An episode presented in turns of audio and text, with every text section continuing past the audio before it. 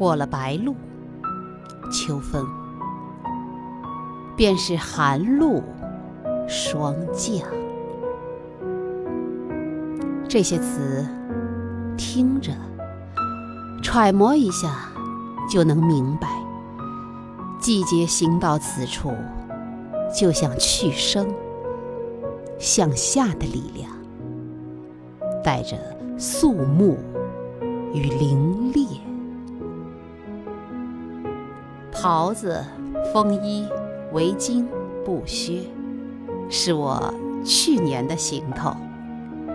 彼时彼刻的相遇，完成各自的契合与认领，彼此相安，互相体认。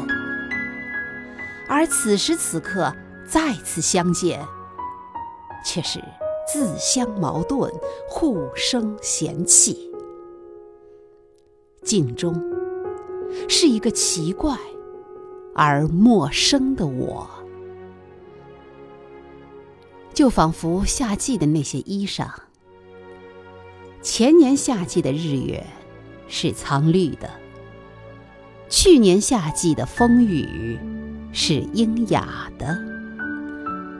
我深刻记得这个夏季与他们一见钟情、怦然心动的瞬间，朝夕相处、耳鬓厮磨的陪伴。他们也见证了我。沉重的叹息，忧伤的奔跑，过度的忙碌，适度的怀疑，多饮了些酒，少喝了些茶。一个人像一面旗，沿着河流，歌唱着回家。他们现在一点儿也没有轻薄的样子。还原为棉麻丝绸，朴素的堆叠在一起。他们是我今年的蝉蜕。四时轮回，因缘际会，孤独长出翅膀，微笑变成姿态。我问镜中的自己：明年，我和他们。是否还能彼此陪伴？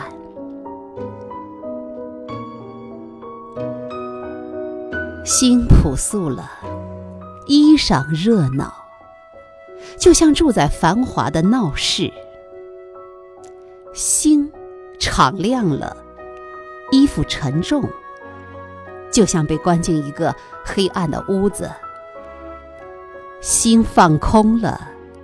衣裳隆重，就像被迫浓妆示众；心坚强了，衣裳疲软，就像扶一个醉汉，优美前行。白发需要风情来阐释，皱纹需要质地来烘托。镜中的我，找寻到眼神的分量，心境的颜色，灵魂的出口。这个秋季，带着怎样的风格从容同行？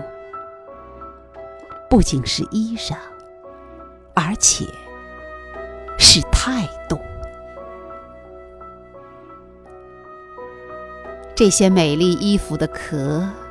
曾经期待我们化蛹为蝶，却原来早已构成一部微缩的女性精神成长史。